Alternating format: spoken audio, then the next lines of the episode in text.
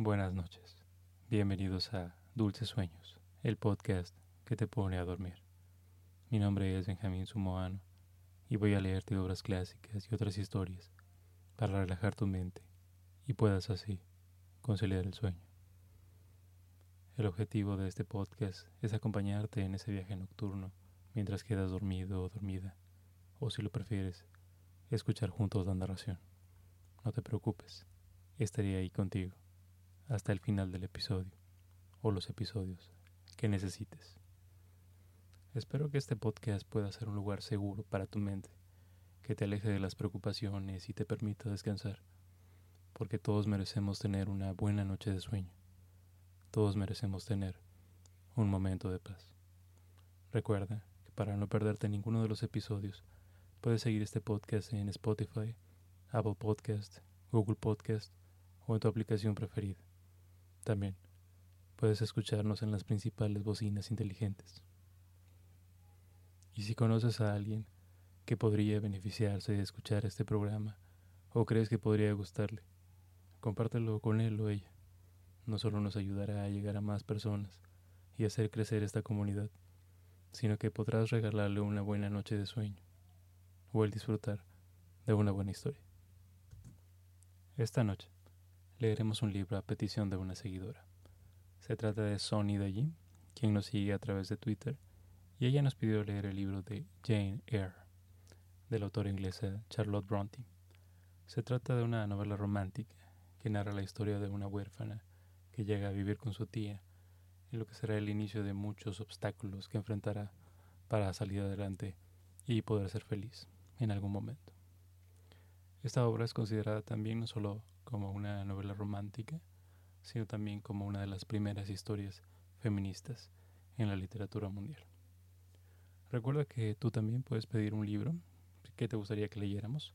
Eh, puedes contactarnos a través de las redes sociales, en Twitter, Facebook, Instagram o a través del correo. Los datos están en las notas del show.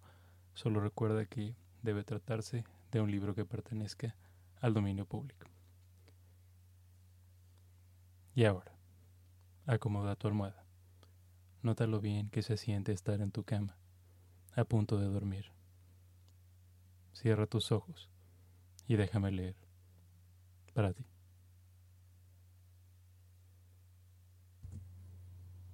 Jane Eyre de Charlotte Bronte Capítulo 1 Aquel día no fue posible salir de paseo.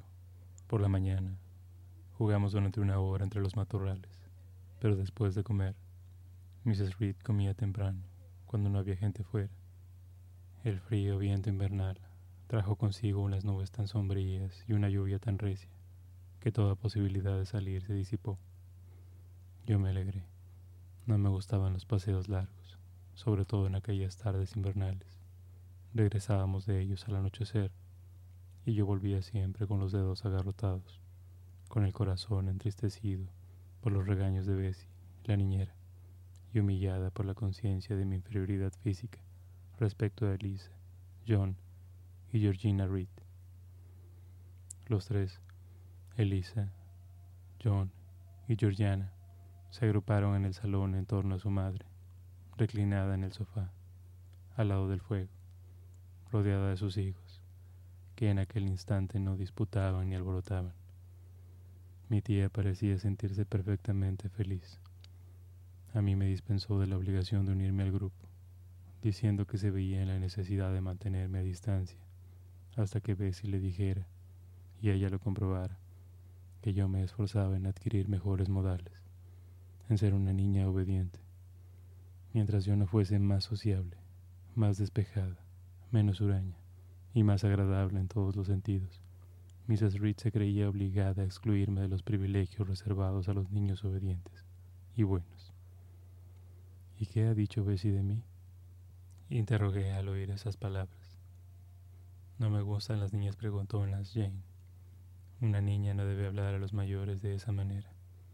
Siéntate en cualquier parte y, mientras no se te ocurran mejores cosas que decir, estate callada. Me deslicé hacia el comedorcito de desayunar anexo al salón y en el cual había una estantería con libros. Cogí uno que tenía bonitas estampas. Me encaramé al alféizar de una ventana. Me senté en él cruzando las piernas como un turco, y después de correr las rojas cortinas que protegían el hueco, quedé aislada por completo en aquel retiro. Las cortinas escarlatas limitaban a mi derecha mi campo visual, pero a la izquierda, los cristales, aunque me defendían de los rigores de la inclemente tarde de noviembre, no me impedían contemplarla. Mientras volvía a las hojas del libro, me paraba de cuando en cuando para ojear el paisaje invernal. A lo lejos todo se fundía en un horizonte plomizo de nubes y nieblas. De cerca se divisaban los prados húmedos y los arbustos agitados por el viento, y sobre toda la perspectiva caía, sin cesar, una lluvia desoladora. Continué hojeando mi libro. Era una obra de Wewick, History of British Birds, consagrada en gran parte a las costumbres de los pájaros, y cuyas páginas de texto me interesaban poco, en general. No obstante, había unas cuantas de introducción que, a pesar de ser muy niña aún, me atraían lo suficiente para no considerarlas áridas del todo. Eran las que trataban de los lugares donde suelen anidar las aves marinas las solitarias rocas y promontorios donde no habitan más que estos seres, es decir, las costas de Noruega salpicadas de islas, desde su extremidad meridional hasta el Cabo Norte. Del mar del septentrión revuelto, baña la orilla gris de la isla melancólica, de la lejana Tule y el Atlántico, azota en ruda tempestad las Hébridas. Me sugestionaba mucho al imaginar las heladas riberas de Laponia Siberia, Spitzberg, Nueva Zembla, Islandia, Groenlandia y la inmensa desolación de la zona ártica, esa extensa y remota región desierta que es como el almacén de la nieve y el hielo, con sus interminables campos blancos, con sus montañas heladas en torno al polo, donde la temperatura alcanza su más extremado rigor. Yo me formaba una idea muy personal de aquellos países una idea fantástica, como todas las nociones aprendidas a medias que flotan en el cerebro de los niños, pero intensamente impresionante. Las frases de la introducción se relacionaban con las estampas del libro y prestaban máximo relieve a los dibujos. Una isla azotada por las olas y por la espuma del mar. Una embarcación estallándose contra los arrecifes de una costa peñascosa. Una luna fría y fantasmal iluminando entre nubes sombrías, un naufragio. No acierto a definir el sentimiento que me inspiraba una lámina que representaba un cementerio solitario, con sus lápidas y sus inscripciones, su puerta, sus dos árboles, su cielo bajo, y en él media luna que, elevándose a lo lejos, acostumbraba la noche naciente. En otra estampa dos buques que aparecían sobre un mar en calma se me figuraban fantasmas marinos. Pasaba algunos dibujos por alto. Por ejemplo, aquel en el que una figura cornuda y siniestra, sentada sobre una roca, contemplaba una multitud rodeando una horca que se perfilaba en lontananza. Cada lámina de por sí me relataba una historia, una historia generalmente oscura para mi inteligencia y mis sentimientos no del todo desarrollados aún pero siempre interesante, tan interesante como los cuentos que Bessie nos contaba algunas tardes de invierno, cuando estaba de buen humor. En esas ocasiones llevaba a nuestro cuarto la mesa de planchar, y mientras repasaba los lazos de encaje y los gorros de dormir de Mrs. Reed, nos relataba narraciones de amor y aventuras, tomadas de antiguas fábulas y romances, y, en ocasiones, según más adelante descubrí, de las páginas de Pamela and Henry Earl of Moreland. Con el libro en las rodillas, me sentía feliz a mi modo. Solo temía ser interrumpida y la interrupción llegó, en efecto. La puerta del comedorcito acababa de abrirse. Eh tú, doña Estropajo, gritó la voz de John Reed. Al ver que el cuarto estaba en apariencia vacío, se interrumpió. Lizzie, Georgie, gritó, Jane no está aquí. Debe haber salido con lo que llueve. Qué bestia es. Díselo a mamá. Menos mal que he corrido las cortinas, pensaba yo, y deseaba con todo fervor que no descubriera mi escondite. John Reed no lo hubiera encontrado probablemente, ya que su sagacidad no era mucha. Pero Elisa, que asomó en aquel momento la cabeza por la puerta, dijo, Está en el antepecho de la ventana, Jack. Estoy segura de ello. Me apresuré a salir, temiendo que si no Jack me sacase a rastras. ¿Qué quieres? pregunté con temor. Debes decir, ¿qué quiere usted, señorito Reed? repuso. Quiero que vengas aquí. Y sentándose en una butaca, me ordenó con un ademán que me acercara. John Reed era un mozalbete de 14 años, es decir, contaba cuatro más que yo. Estaba muy desarrollado y fuerte para su edad. Su piel era fea y áspera, su cara ancha, sus facciones toscas y sus extremidades muy grandes. Comía hasta atracarse, lo que le producía bilis y le hacía tener los ojos abotargados y las mejillas hinchadas. Debía haber estado ya en el colegio, pero su mamá lo retenía en casa durante un mes o dos, en atención a su delicada salud. Mr. Miles, el maestro, opinaba que yo enseñaría mejor si no le enviasen de casa tantos bollos y confituras, pero la madre era de otro criterio, y creía que la falta de salud de su hijo se debía a que estudiaba en exceso. John no tenía mucho cariño a su madre ni a sus hermanas, y sentía esa mía una marcada antipatía. Me reñía y me castigaba no una o dos veces a la semana o al día, sino siempre y continuamente. Cada vez que se acercaba a mí, todos mis nervios se ponían en tensión y un escalofrío me recorría los huesos. El terror que me inspiraba me hacía perder la cabeza. Era inútil apelar a nadie. La servidumbre no deseaba malquistarse con el hijo de la señora, y esta era sorda y ciega respecto al asunto.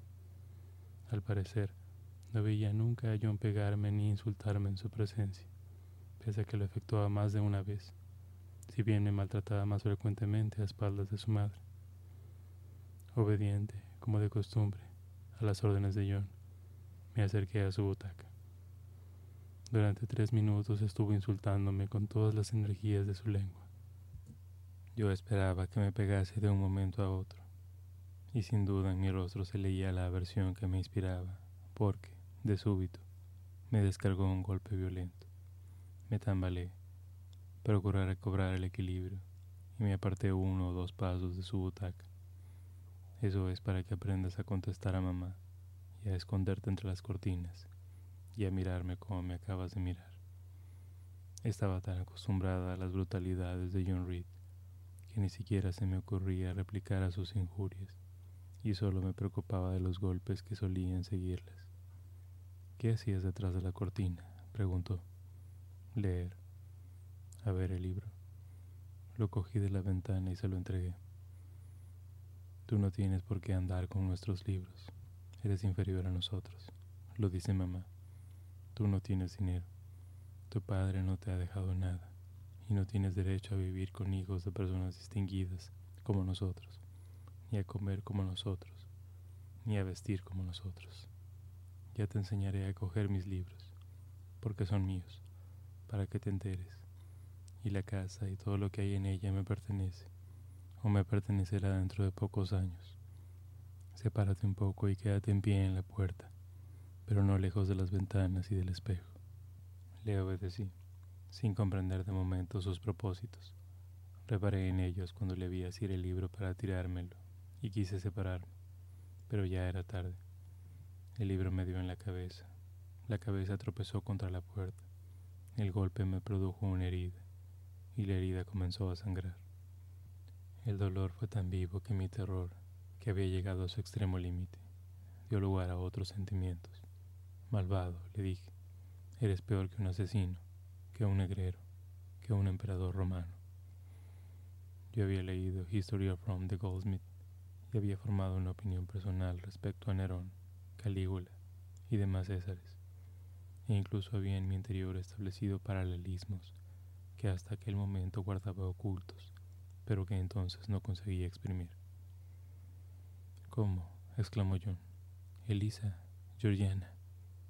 ¿Oyeron lo que me dijo? Voy a contárselo a mamá. Pero antes, se precipitó hacia mí, me cogió por el cabello y por la espalda y me zarandeó bárbaramente, Yo le consideraba un tirano, un criminal. Una o dos gotas de sangre se deslizaron desde mi cabeza hasta mi cuello.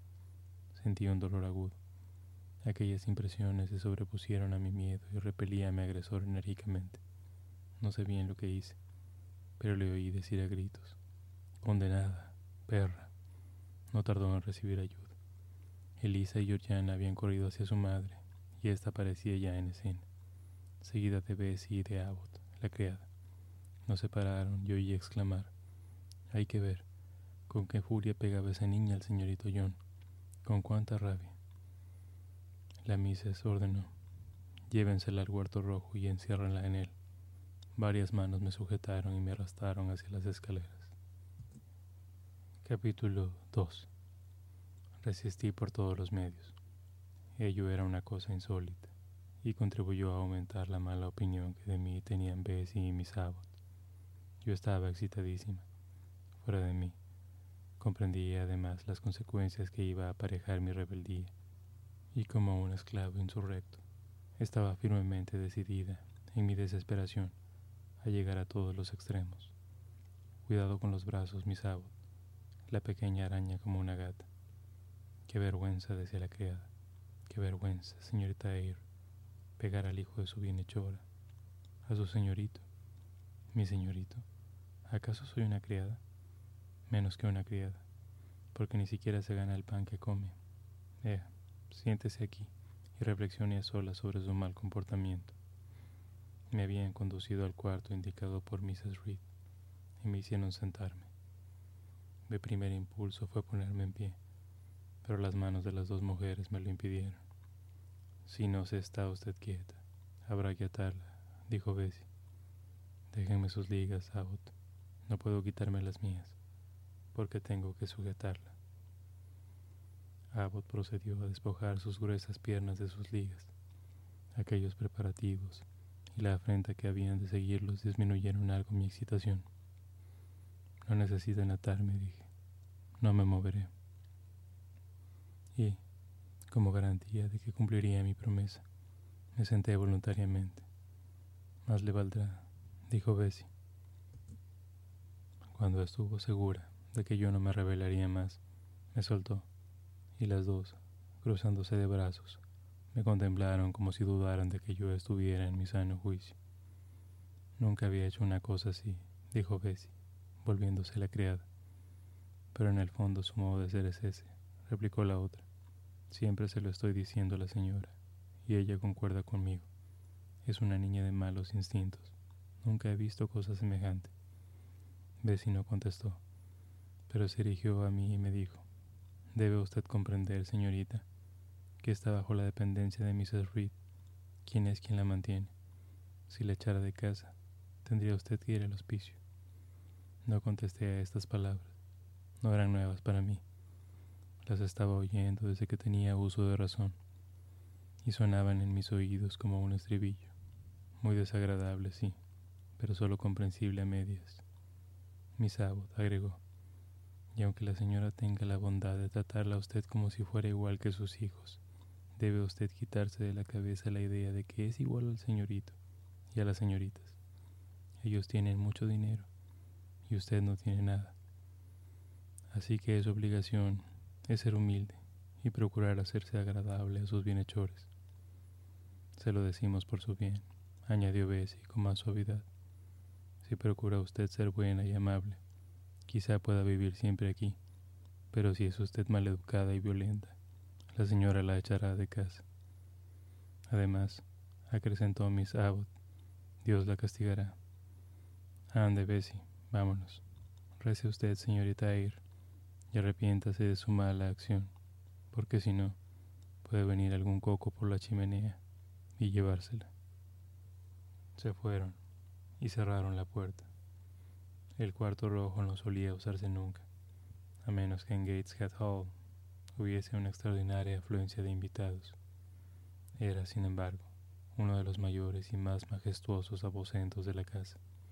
Había en él un lecho de caoba, de macizas columnas con cordinas de damasco rojo, situado en el centro de la habitación, como un tabernáculo. La habitación tenía dos ventanas grandes con las cortinas perpetuamente corridas. La alfombra era roja y la mesita situada junto al lecho estaba cubierta con un paño carmesí. Las paredes se hallaban tapizadas en rosa. El armario, el tocador y las sillas eran de caoba barnizada en oscuro. Junto al lecho había un sillón lleno de cojines, casi tan ancho como alto, que me parecía un trono. El cuarto era frío porque casi nunca se encendía la chimenea en él, silencioso, porque estaba lejos de las cocinas y del cuarto de los niños, solemne, porque me constaba que se usa pocas veces y porque la criada solo entraba allí los sábados para quitar el polvo del espejo y de los muebles. De tarde en tarde, Mrs. Reed visitaba también la habitación para revisar, en un departamento secreto del armario, las joyas que guardaba en unión de un retrato de su difunto marido. La clave de que el cuarto rojo fuera imponente residía en esas últimas palabras. Mr. Reed habría muerto nueve años atrás, precisamente en aquella habitación. En ella había permanecido de cuerpo presente, y todo fue dejado allí en la misma forma en que se encontraba al fallecer su tío. El asiento en que Bessie y la áspera Abbott me habían hecho instalarme era una otomana baja, próxima a la chimenea de mármol. Ante mí se erguía el lecho. A la derecha quedaba el armario, grande y sombrío, con negros reflejos en sus paredes, y a la izquierda las ventanas cerradas, entre las cuales había un gran espejo que duplicaba la visión de la vacía majestad del lecho y del aposento. Yo no estaba absolutamente segura de si las dos mujeres habían cerrado la puerta al marcharse. Me atreví a levantarme para comprobarlo. Ahí sí, la encontré cerrada, herméticamente. Pasé ante el espejo otra vez. Involuntariamente mis ojos fascinados dirigieron una mirada al cristal. Todo parecía en el espejo más frío y más sombrío de lo que era en realidad.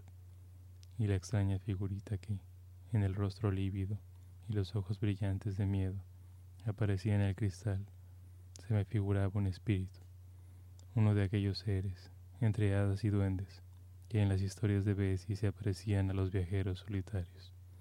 Volví a mi asiento. Comenzaba a acosarme la superstición, pero no me dominaba del todo. Aún quedaban en mi alma rastros de la energía que me infundiera mi rebeldía reciente. En mi cabeza se agitaban las violencias de John Reed, la orgullosa indiferencia de sus hermanas, la aversión de su madre y la parcialidad de la servidumbre, como los sedimentos depositados dentro de un pozo salen a la superficie al agitarse sus aguas.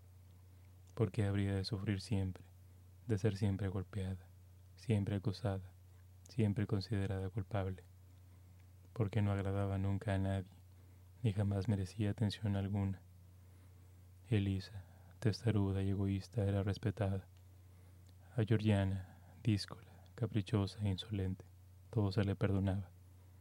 Su belleza, sus mejillas rosadas y sus dorados rizos encantaban a todos cuanto la veían y le daban derecho a que se pasasen por alto todas sus faltas. Yo no era jamás reprendido, ni mucho menos castigado, aunque retorciese el cuello los pichones, matase a las crías de los pavos reales, maltratase a los perros, cogiese las uvas de las parras, y arrancase los retoños de las plantas más delicadas del invernadero. Llamaba vieja a su madre. Se burlaba de su piel morena, tan parecida a la de él. No hacía caso alguno de ella. Estropeaba a veces sus vestidos de seda. Y con todo, era su niño querido. Yo no hacía nada malo. Procuraba cumplir todos mis deberes y sin embargo, se me consideraba fastidiosa y traviesa y se me reñía siempre de la mañana a la tarde y de la tarde a la mañana. Mi cabeza sangraba aún del golpe que me asestara John, sin que nadie le hubiera reprendido a él por eso, y en cambio, mi reacción contra aquella violencia merecía la reprobación general. Es muy injusto, decía mi razón, estimulada por una precoz, aunque transitoria energía, y en mi interior se forjaba la resolución de librarme de aquella situación de tiranía intolerable o bien huyendo de la casa, o, si eso no era posible, negándome a comer y a beber para concluir muriendo con tanta tortura. Durante aquella inolvidable tarde, la consternación reinaba en mi alma, un caos mental en mi cerebro y una rebeldía violenta en mi corazón. Mis pensamientos y mis sentimientos se debatían en torno a una pregunta que no lograba contestar. ¿Por qué he de sufrir así? ¿Por qué me tratan de ese modo? No lo comprendí claramente hasta pasados muchos años. Yo discordaba con el ambiente de Gateshead Hall. Yo no era como ninguno de los de allí. Yo no tenía nada de común con Mrs. Reed, ni con sus hijos, ni con sus servidores. Me querían tan poco como yo a ellos. No sentían propensión alguna a simpatizar con un ser que ni en temperamento ni en inclinaciones se les asemejaba, con un ser que no les era útil ni agradable en nada, si yo, al menos, hubiera sido una niña juguetona, guapa, alegre y atrayente, mi tía me hubiera soportado mejor, sus hijos me hubieran tratado con más cordialidad y las criadas no hubieran descargado siempre sobre mí todos sus malos humores. La luz del día comenzaba a disiparse en el cuarto rojo. Eran más de las cuatro y la tarde se convertía rápida, en crepúsculo. Yo oía aullar el viento y batir la lluvia en las ventanas. Mi cuerpo estaba ya tan frío como una piedra y, no obstante, cada vez sentía un frío mayor. Todo mi valor de antes se esfumaba. Mi acostumbrada humillación, las dudas que albergaba sobre mi propio valor la habitual depresión de mi ánimo recuperaban su imperio de siempre, a medida que mi cólera decaía. Todos decían que yo era muy mala y acaso lo fuese. No me acababa de ocurrírseme la idea de dejarme morir. Eso era un pecado y, además, me sentía en efecto dispuesta a la muerte. ¿Acaso las tumbas, situadas bajo el pavimento de la iglesia de Gateshead, eran un lugar atractivo? Allí me habían dicho que fue enterrado Mr. Reed. Este recuerdo hizo aumentar mi temor. No me acordaba de él. Solo sabía que mi tío, hermano de mi madre, me había recogido en su casa al quedarme huérfana y que, antes de morir, hizo prometer a su mujer que me trataría como sus propios hijos. Sin duda, Mrs. Reed creía haber cumplido su promesa, y hasta quizá quepa decir que la cumplía tanto como se lo permitía su modo de ser, pero en realidad cómo había de interesarse por una persona a la que no le unía parentesco alguno y que, muerto su marido, era un intruso en su casa. Comenzó a surgir en mi mente una extraña idea. Yo no dudaba de que, si mi tío hubiera vivido, me habría tratado bien, y en aquellos momentos, mientras miraba al lecho y las paredes sombrías, y yo también, de vez en cuando, al espejo que daba a todas las cosas un aspecto fantástico. Empecé a rememorar ocasiones en las que oyera hablar de muertos salidos de sus tumbas para vengar la desobediencia de sus últimas voluntades. Pensé que bien pudiera suceder que el espíritu de mi tío, indignado por los padecimientos que se infligían a la hija de su hermana, surgiese ya de la tumba de la iglesia, ya del mundo desconocido en que moraba, y se presentase en aquella habitación para consolarme. Yo sospechaba que tal posibilidad muy confortadora en teoría, debía ser terrible en la realidad. Traté de tranquilizarme, aparté el cabello que me caía sobre los ojos, levanté la cabeza y traté de sondear las tinieblas de la habitación. En aquel instante, una extraña claridad se reflejó en la pared. ¿Será, me pregunté, un rayo de luna que se desliza entre las cortinas de las ventanas? Pero la luz de la luna no se mueve y aquella luz cambiaba de lugar. Por un momento se reflejó en el techo y luego osciló sobre mi cabeza. Ahora, a través del tiempo transcurrido, conjeturo que tal luz provendría de alguna linterna que, para orientarse en la oscuridad, llevase a alguien que cruzaba el campo. Pero entonces, predispuesta mi mente a todos los horrores, en tensión todos mis nervios, pensé que aquella claridad era quizá el preludio de una aparición de otro mundo. El corazón me latía apresuradamente. Las sienes me ardían. Mis oídos percibieron un extraño sonido, como el apresurado batir de unas alas invisibles, y me pareció que algo terrible y desconocido se aproximaba. Me sentí sofocada, oprimida. No podía más. Corrí a la puerta y la golpeé con desesperación. Sonaron pasos en el corredor La llave giró en la cerradura y entraron en la habitación Abbott y Bessie. ¿Se ha puesto usted mala, señorita? preguntó Bessie. Qué modo de gritar. Creí que iba a dejarme sorda, exclamó Miss Abbott. Sáquenme de aquí. Déjenme ir a mi cuarto, grité. Pero, ¿qué le ha pasado? ¿Ha visto alguna cosa rara? preguntó Bessie. He visto una luz, y me ha parecido que se me acercaba un fantasma, dije, cogiendo la mano de Bessie. Ha gritado a propósito, opinó Abbott. Si le hubiese ocurrido algo, podía disculparse ese modo de gritar, pero lo ha hecho para que viniéramos. Conozco sus mañas. ¿Qué pasa? preguntó otra voz. Mi tía apareció en el pasillo, haciendo mucho ruido con las faldas sobre el pavimento. Se dirigió a Bessie y a Miss Abbott. Haber ordenado, dijo, que se dejase a Jane Eyre encerrada en el cuarto rojo hasta que yo viniese a buscarla. Es que Miss Jane dio un grito terrible, señora, repuso Bessie. No importa, contestó mi tía. Suelta la mano de Bessie, niña. No te figures que por esos procedimientos lograrás que te saquemos de aquí. Odio las farsas, sobre todo en los niños, y deberás educarte bien. Te quedarás encerrada una hora más, y cuando salgas será a condición de que has de ser obediente en lo sucesivo. Ay, por Dios, tía, perdóname. Ten compasión de mí. Yo no puedo soportar esto. Castígame de otro modo. Me moriría si viera. A callar. No puedo yo con esas patrañas tuyas. Probablemente mi tía creía sinceramente que yo estaba fingiendo para que me soltasen y me consideraba como un complejo de malas inclinaciones y dobles precoz. Bessie y Abbott se retiraron y Mrs. Reed, cansada de mis protestas y de mis súplicas, me volvió bruscamente la espalda, cerró la puerta y se fue sin más comentarios. Sentí alejarse sus pasos por el corredor y debí de sufrir un desmayo, porque no me acuerdo de nada más. Capítulo 3 Lo primero de lo que me acuerdo después de aquello de una especie de pesadilla en el curso de la cual veía ante mí una extraña y terrible claridad roja, atravesada por barras negras Parecía oír voces confusas, semejantes al aullido del viento o al ruido de la caída del agua de una cascada. El terror confundía mis impresiones. Luego noté que alguien me cogía, me incorporaba de un modo mucho más suave que hasta entonces lo hiciera nadie conmigo, y me sostenía en aquella posición, con la cabeza apoyada, no sé si en una almohada o en un brazo. Cinco minutos después, las nubes de la pesadilla se disiparon y me di cuenta de que estaba en mi propio lecho y que la luz roja era el fuego de la chimenea del cuarto de niños. Era de noche. Una bujía ardía en la mesilla.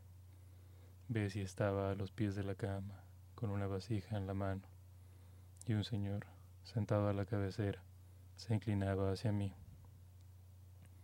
Sentía una inexplicable sensación de alivio, de protección y de seguridad al ver que aquel caballero era un extraño a la casa.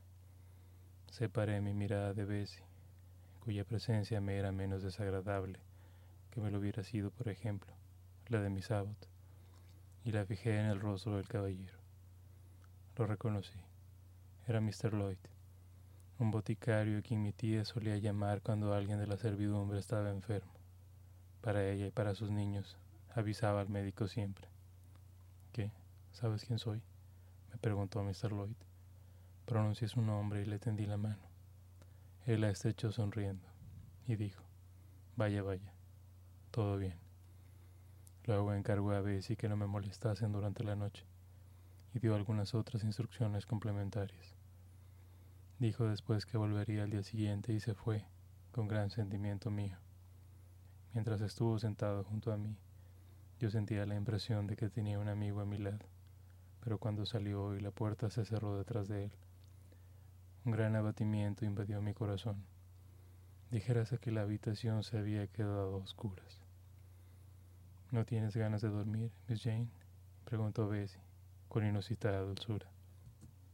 Apenas me atreví a contestarle, temiendo que sus siguientes palabras fuesen tan violentas como las habituales. Probaré a dormir, dije únicamente. ¿Quiere usted comer o beber algo? No, Bessie. Muchas gracias.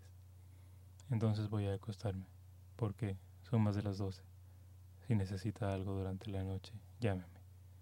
Aquella extraordinaria amabilidad me animó a preguntarle. ¿Qué pasa, Bessie? Estoy enferma. Se desmayó usted en el cuarto rojo, pero esté segura de que pronto se pondrá buena. Y se fue a la habitación de la doncella, que estaba contigua. Le oí decirle, venga a dormir conmigo en el cuarto de los niños. Sara no quisiera por nada del mundo estar sola esta noche con esa pobre pequeña. Temo que se muera. Dios sabe lo que habrá visto en el cuarto rojo. La señora esta vez ha sido demasiado severa. Sara la acompañó. Ambas se acostaron y durante media hora estuvieron cuchicheando antes de dormirse. Yo únicamente pude entender retazos aislados de su conversación, por lo que solo saqué en limpio la esencia del objeto de la charla. Vio una aparición vestida de blanco, y detrás de ella un enorme perro negro. Tres golpes en la puerta de la habitación, una luz en el cementerio de la iglesia y cosas por el estilo. Se durmieron al fin. El fuego y la bujía se apagaron. Pasé toda la noche en un temeroso insomnio. Mis ojos, mis oídos y mi cerebro estaban invadidos de un miedo terrible, de un miedo como solo los niños pueden sentir. Con todo, Ninguna enfermedad grave siguió a aquel incidente del cuarto rojo. El suceso me produjo únicamente un trauma nervioso, que aún no repercute en mi cerebro. Sí, Mrs. Reed, a usted le debo bastantes sufrimientos mentales, pero la perdono, porque sé que ignoraba usted lo que hacía y que, cuando me sometía a aquella tortura, pensaba corregir mis malas inclinaciones. Al día siguiente ya me levanté y estuve sentada junto al fuego de nuestro cuarto, envuelta en un mantón. Físicamente me sentía débil y quebrantada, pero mi mayor sufrimiento era un inmenso abatimiento moral, un abatimiento que me hacía prorrumpir en silencioso llanto. Intentaba enjugar mis lágrimas, pero inmediatamente otras inundaban mis mejillas. Sin embargo, tenía motivos para sentirme feliz. Mrs. Reed había salido con sus niños en coche. Abbott estaba en otro cuarto, y Bessie, según se movía de aquí para allá arreglando la habitación, me dirigía de vez en cuando alguna frase amable. Tal cosa constituía para mí un paraíso de paz, acostumbrada como me hallaba a vivir entre continuas reprimendas y frases desagradables. Pero mis nervios se hallaban en un estado tal que ni siquiera aquella calma podía apaciguarlo. Bessie se fue a la cocina y volvió trayéndome una tarta en un plato de porcelana de brillantes colores en el que había pintada un ave del paraíso enguirnaldada de pétalos y capullos de rosa. Aquel plato despertaba siempre mi más entusiasta admiración y repetidas veces había solicitado la dicha de poderlo tener en la mano para examinarlo. Pero tal privilegio me fue denegado siempre hasta entonces. Y he aquí que ahora aquella preciosidad se hallaba sobre mis rodillas y que se me invitaba cordialmente a comer el delicado pastel que contenía mas aquel favor llegaba, como otros muchos, ardientemente deseados en la vida, demasiado tarde. No tenía ganas de comer la tarde, y las flores y los plumajes del pájaro me parecían aquel día extrañamente deslucidos. Bessie me preguntó si quería algún libro, y esta palabra obró sobre mí como un enérgico estimulante. Le pedí que me trajese la biblioteca de los viajes de Gulliver. Yo los leía siempre con deleite renovado y me parecían mucho más interesantes que los cuentos de hadas.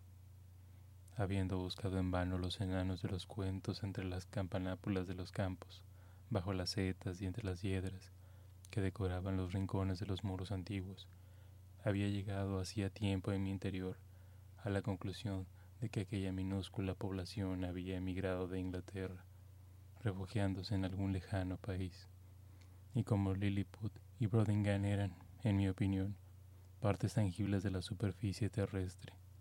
No dudaba que algún día, cuando fuera mayor, podría, haciendo un largo viaje, ver con mis ojos las casitas de los liliputenses, sus arbolitos, sus minúsculas vacas y ovejas, y sus diminutos pájaros, y también los maizales del país de los gigantes, altos como bosques, los perros y gatos grandes como monstruos, y los hombres y mujeres del tamaño de los toros.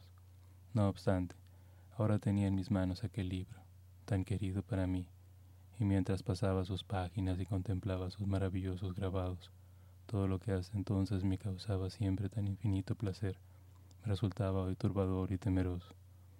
Los gigantes eran descarnados espectros, los enanos malévolos duendes, y Gulliver, un desolado vagabundo perdido en aquellas espantables y peligrosas regiones. Cerré el libro y lo coloqué sobre la mesa, al lado de la tarta intacta.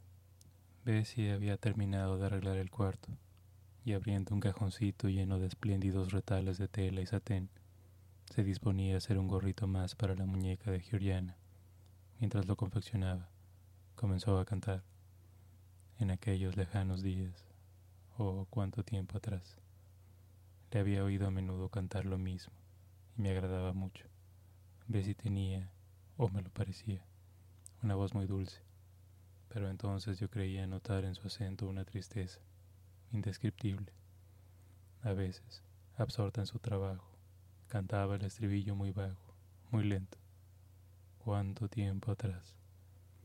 Y la melodía sonaba con la dolorosa cadencia de un himno funeral. Luego pasó a cantar otra balada, y esta era ya francamente melancólica. Mis pies están cansados y mis miembros rendidos. Qué áspero es el camino que empina de la cuesta. Pronto los tristes sombras de una noche sin luna cubrirán el camino del pobre niño huérfano. Oh, ¿por qué me han mandado tan lejos y tan solo entre los campos negros y entre las grises rojas? Los hombres son muy duros. Solamente los ángeles velan los tristes, tristes pasos del pobre niño huérfano. Y aquí que sopla, suave, la brisa de la noche. Ya en el cielo no hay nubes y las estrellas brillan, porque Dios, bondadoso, ha querido ofrecer protección y esperanza al pobre niño huérfano. Y aun cuando en este mundo no haya nadie que me ame y no tenga ni padres ni hogar a que acogerme, no ha de faltar al fin en el cielo un hogar ni el cariño de Dios al pobre niño huérfano. Bessie, cuando acabó de cantar, me dijo, Miss Jane, no llore. Era como si hubiese dicho al fuego, no quemes. Pero ¿cómo podía ella adivinar mi sufrimiento? Mr. Lloyd acudió durante la mañana. Ya levantada, ¿eh? ¿Qué tal está? Bessie contestó que ya me lleva bien. Hay que tener mucho cuidado con ella. Ven aquí, Jane. Te llamas Jane, ¿verdad? Sí, señor. Jane Eyre. Bueno, dime, ¿por qué llorabas? ¿Te ocurre algo? No, señor. Quizá llore porque la señora no le ha llevado en coche con ella, sugirió Bessie. Seguramente no es demasiado mayor para llorar por tales minucias.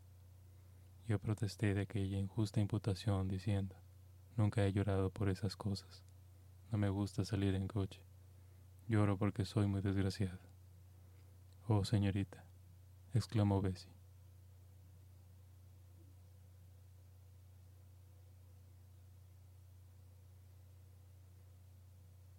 Que tengas dulces sueños.